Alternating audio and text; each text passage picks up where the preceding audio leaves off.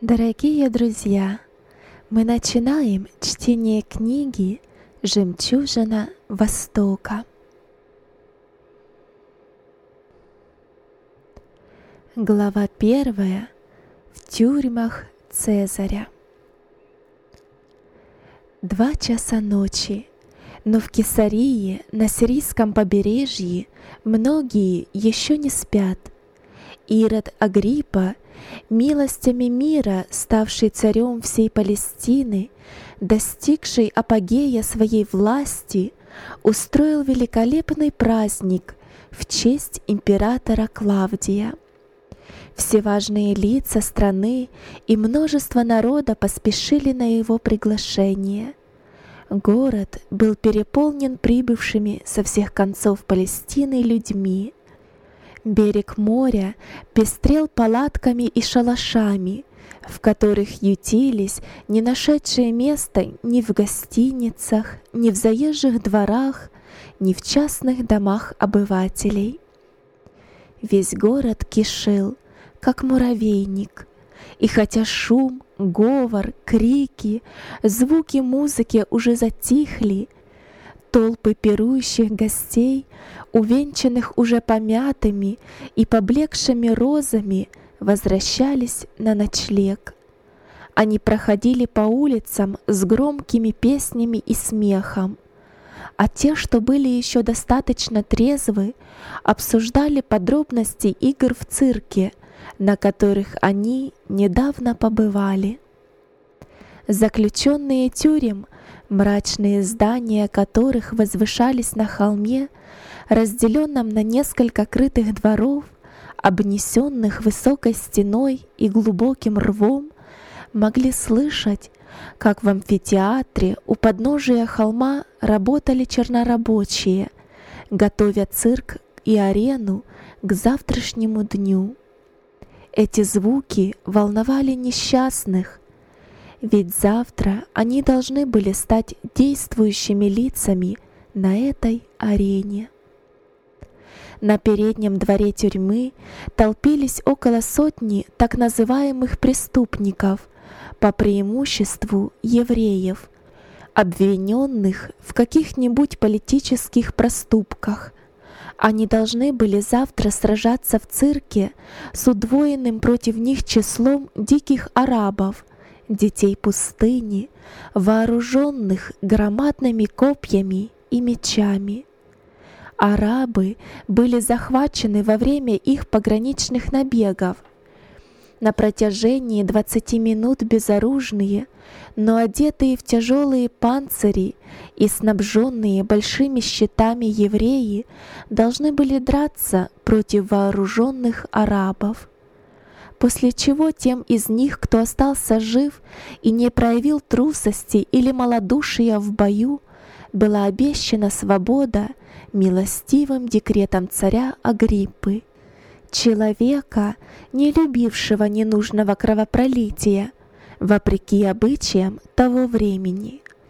Даже раненым даровали жизнь, если нашлись бы люди, чтобы ухаживать за ними.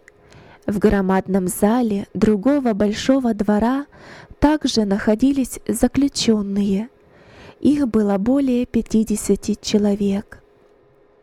В глубоких нишах и гротах этого обширного зала обделенные группы имели полную возможность уединиться друг от друга, за исключением восьми или десяти человек мужчин, старых и хилых. Здесь находились женщины и дети разного возраста. Остальные мужчины, сильные и молодые, были предназначены для роли гладиаторов, как было сказано выше. За немногим исключением все они принадлежали к новой секте христиан, последователей некого Иисуса. Он, по слухам, был распят за то, что возмущал народ и настраивал его против властей – Лет 16 тому назад по приказанию римского правителя Иудеи Понтия Пилата, впоследствии впавшего в немилость и сосланного в Галию, где он покончил жизнь самоубийством. Пилат не был популярен среди иудеев, так как завладел сокровищами Иерусалимского храма и использовал их на сооружение акведунтов. Это вызвало сильное возмущение в народе, и во время бунта были многие убиты. Но теперь о нем почти забыли, зато молва и память о распятом Иисусе росла и распространялась повсюду. Многие делали из него Бога, проповедуя от его имени какое-то новое учение, противное всем законам и обычаям страны и крайне ненавистное всем существующим сектам иудеев.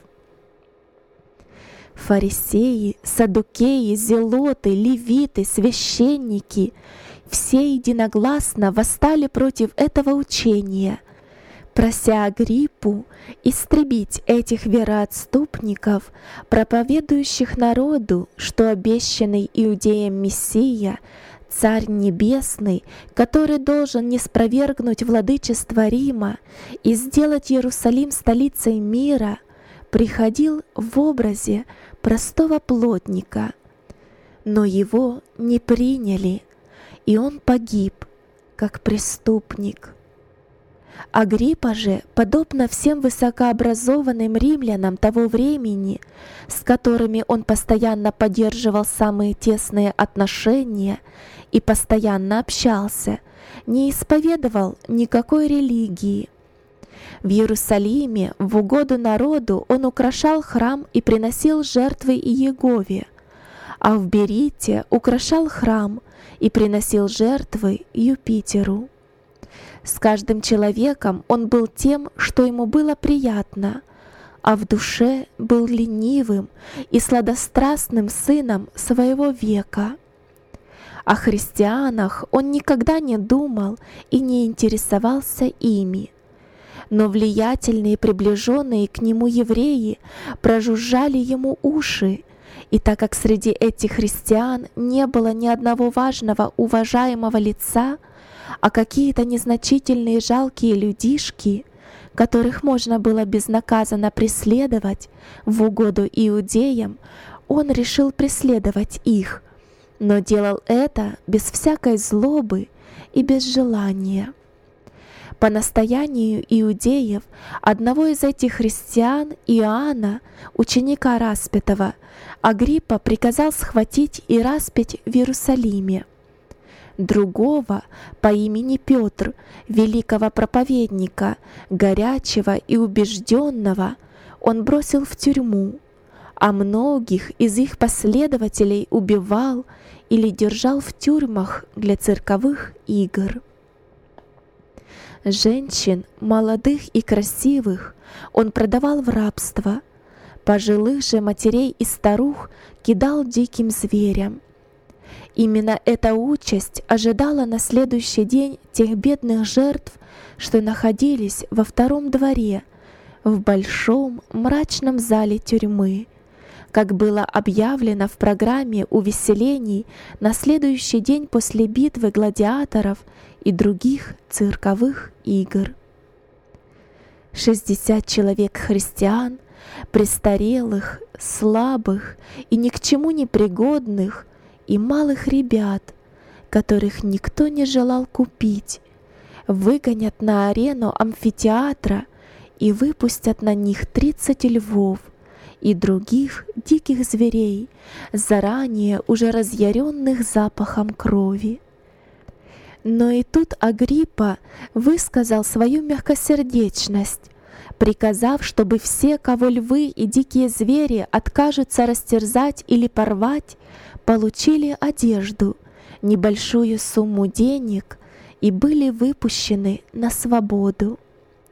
И таковы были в то время мнения и понятия в обществе, что зрелище такого рода, как кормление диких животных живыми женщинами, старцами и детьми, являлись излюбленным развлечением.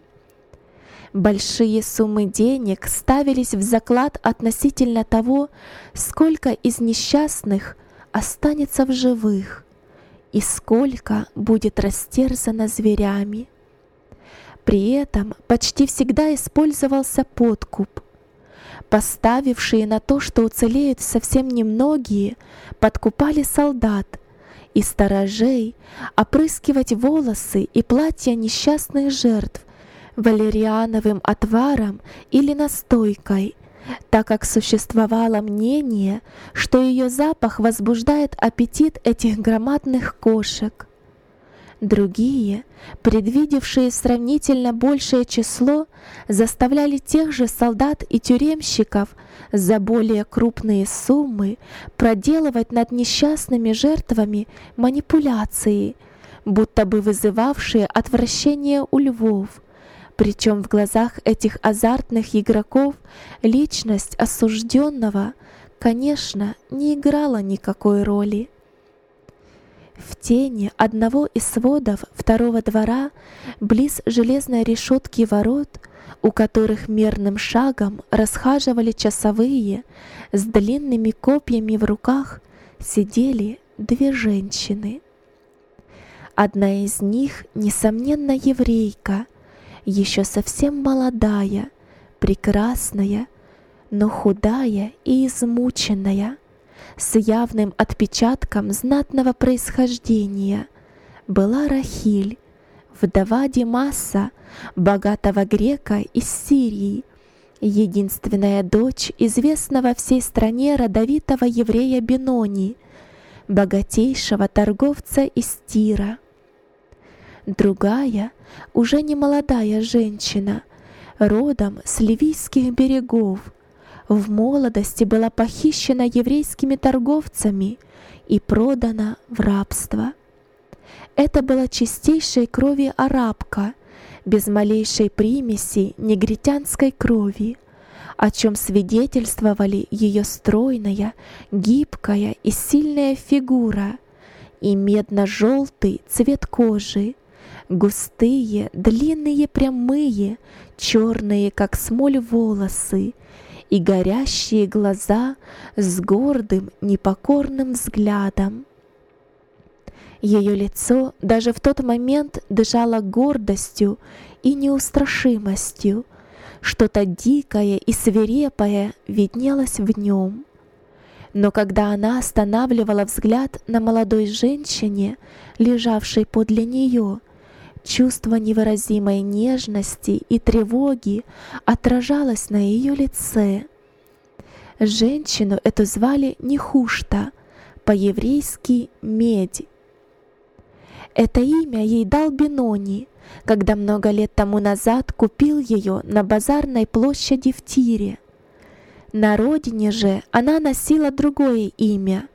Там ее звали Ноу ее покойная госпожа, супруга Бенони и его дочь, прекрасная Рахиль, всегда ее так называли.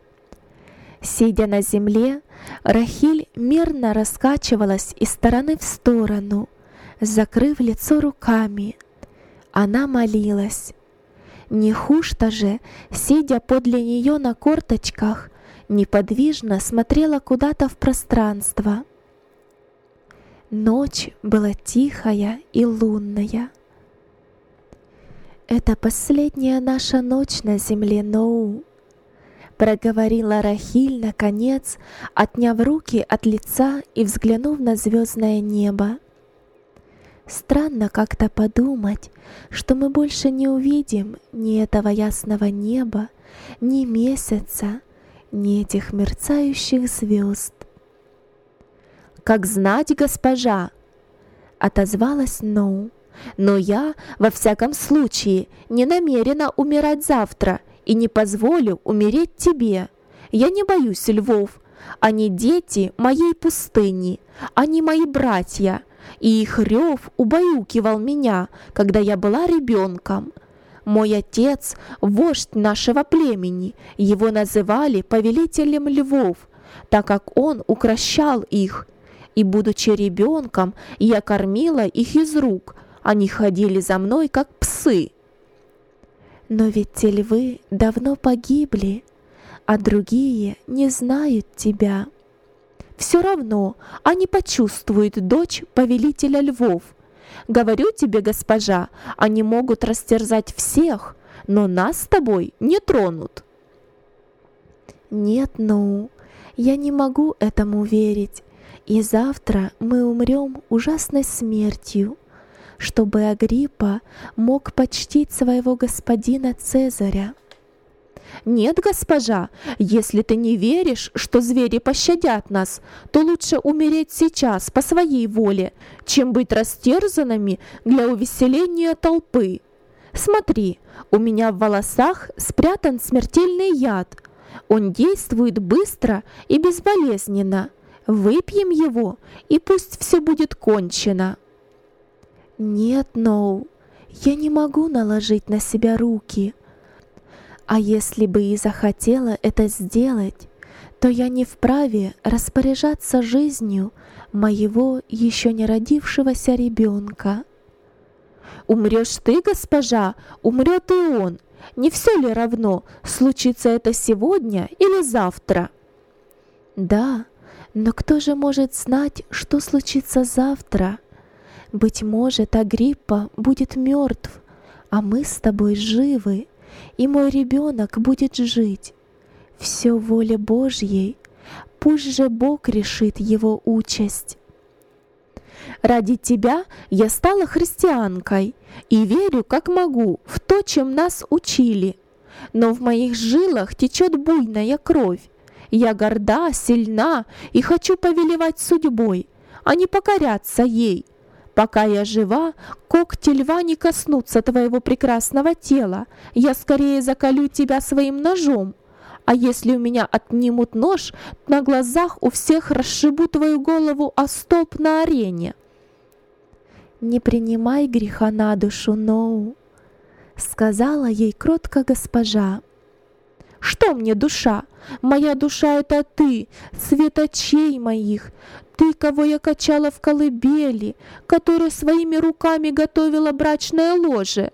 Своими руками я хочу дать тебе легкую быструю смерть, чтобы спасти от худшей смерти, а затем скажу себе, что честно исполнила свой долг и умру возле твоего бездыханного трупа, до конца верная тебе и своей клятве твоей покойной матери».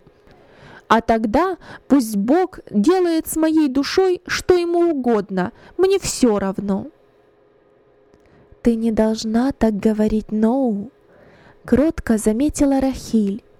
Я бы охотно умерла, чтобы скорее соединиться с моим возлюбленным супругом. Если бы мое дитя получило жизнь хоть на час, тогда я знала бы, что мы втроем — или вернее вчетвером, пребывали бы вовеки в Царстве Божьем. Я говорю вчетвером, так как ты, Ноу, мне дорога так же, как мой муж и ребенок. «Не может этого быть! Я не хочу этого!» Пылко воскликнула Нехушта. «Я невольница, рабыня, пес, лежащий под столом у ног своих господ. О, если бы я могла спасти твою жизнь! С какой радостью показала бы я им, как презирают муки и умирает дочь пустыни, дочь моего отца!» Глаза арабки гневно засверкали. Она заскрежетала зубами в бессильной злобе. Но вдруг ее охватил порыв огромной нежности к своей госпоже — и она стала покрывать лицо, руки и плечи молодой женщины горячими порывистыми поцелуями, а затем разразилась тихими, душераздирающими рыданиями. «Слышишь, Ноу?» — сказала Рахиль, ласково проведя по ее волосам. «Как ревут львы в своих логовищах, в пещере над этим залом. Нехушта подняла голову, прислушалась, и лицо ее просветлело от глубокой сердечной радости. Эти потрясающие своды зала, могучие звуки львиного рева воскрешали в ее душе картины далекой родины, будили дорогие воспоминания, говорили ей о свободе и шире беспредельной пустыни. «Их девять!» — сказала Нехушта уверенно, «и все бородатые царственные львы, старые самцы, могучие и величественные. Слушая их, я молодею и ощущаю запах родной пустыни и вижу порог отцовского шатра. Ребенком я охотилась на них, теперь они отплатят меня тем же. Настал их час. «Воздуха! Мне душно!» Вдруг крикнула женщина и без чувств упала на землю возле своей служанки. Та взяла ее на руки, как малого ребенка, и со своей драгоценной ношей направилась к фонтану, плещущему посреди двора. Его холодная струя вскоре оживила Рахиль. Когда-то эта мрачная тюрьма была дворцом, и место у фонтана было удобным и красивым. В его прохладе стояли каменные скамьи, и на одной из них расположилась Рахиль. Нехушта села на земле у ее ног. Вдруг открылась чугунная решетка калитки в воротах тюремного двора, и несколько человек женщин и детей, подталкиваемых свирепыми сторожами, вошли во внутренний двор. Позади всех, с трудом переступая и опираясь на костыль, плелась седая, сгорбленная старуха в темной одежде. «Спешите попасть на завтрак львам, друзья-христиане!» Издевался очередной тюремщик, пропуская в калитку вновь прибывших. «Спешите вкусить последнюю вечерю! Согласно вашему обычаю, там вы найдете вдоволь вина и хлеба. Наешьтесь перед тем, как сами будете съедены!» «О, не кощунствуй!» — говорила старуха. Я Анна, которой Бог дал дар прорицания. Говорю тебе, вероотступнику, который сам был ранее последователем Христа, что ты уже вкусил свою последнюю трапезу здесь на земле и вскоре предстанешь пред судом Божиим. Вне себя от бешенства этот человек выхватил нож из-за пояса и хотел ударить старую Анну, но обдумался и сердито, хлопнув калиткой, вышел. Он знал, что Анна обладала даром пророчества, и слова ее звучали в его ушах смертным приговором. Старуха же поплелась вслед за своими спутниками. «Мир тебе!» Проговорила Рахиль, подымаясь и приветствуя Анну, когда та проходила мимо фонтана. Нехушта последовала ее примеру. «Именем Христа мир вам!» — ответила старая женщина. «Матерь Анна, разве ты не узнаешь меня? Я Рахиль, дочь Бенони». «Рахиль?» Как же ты, дочь моя, попала сюда? Тем путем, каким идут все последователи Христа. Но ты утомлена, присядь. Спасибо, сказала Анна и с помощью Ноу опустилась на каменные ступеньки фонтана. Дай мне напиться, дочь моя, путь наш был долг, меня томит жажда. Рахиль зачерпнула воды горстями своих тонких красивых рук и напоила из них Анну. Хвала Господу за эту живительную влагу, и за то, что я вижу дочь Бенони, прозревшей и уверовавшей во Христа. Мне говорили, что ты стала женой купца Димаса. Да, женой, а теперь уже вдовой. Они убили его шесть месяцев тому назад в амфитеатре в Берите. И молодая женщина залилась слезами. «Не плачь, дочь моя, скоро ты свидишься с ним, смерть не должна страшить тебя». Смерти я не боюсь, мать Анна, но ты сама видишь, что я готовлюсь стать матерью и горюю о нем, моем ребенке. Я плачу о том, что ему не суждено увидеть света Божьего. Будь он рожден, я знала бы, что все мы вместе пребывали бы в вечной славе и в блаженстве. Но теперь этому не быть. Анна взглянула на нее своими глубокими, проницательным взглядом и проговорила. «Разве ты, дочь моя, обладаешь даром прорицания, что с такой уверенностью говоришь, что этого не будет? Будущее в руках Господа, и царь Агриппа, и твой отец, и жестокие еврейские начальники, и мы — обреченные стать пищей для хищных зверей, все в руках Божьих, и что им назначено, то и будет. Прославим же и возблагодарим Господа вовеки. Дух бодр, плоть же немощна, проговорила Рахиль. Но слышите, Наши братья зовут нас к трапезе любви и принятию святого причастия. Пойдемте.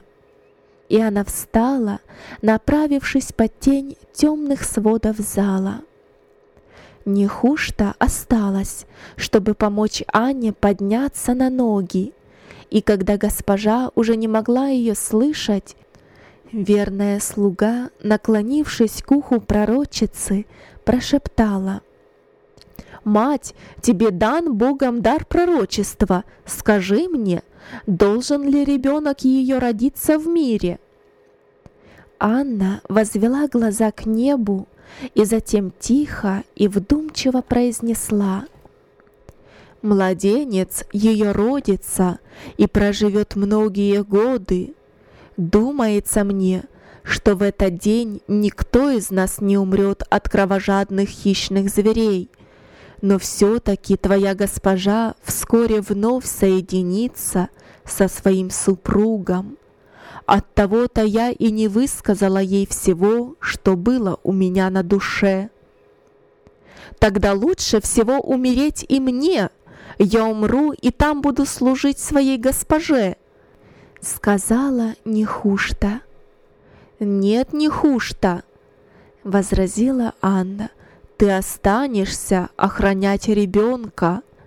Ты воспитаешь ее вместо матери и после дашь отчет обо всем своей госпоже и Богу.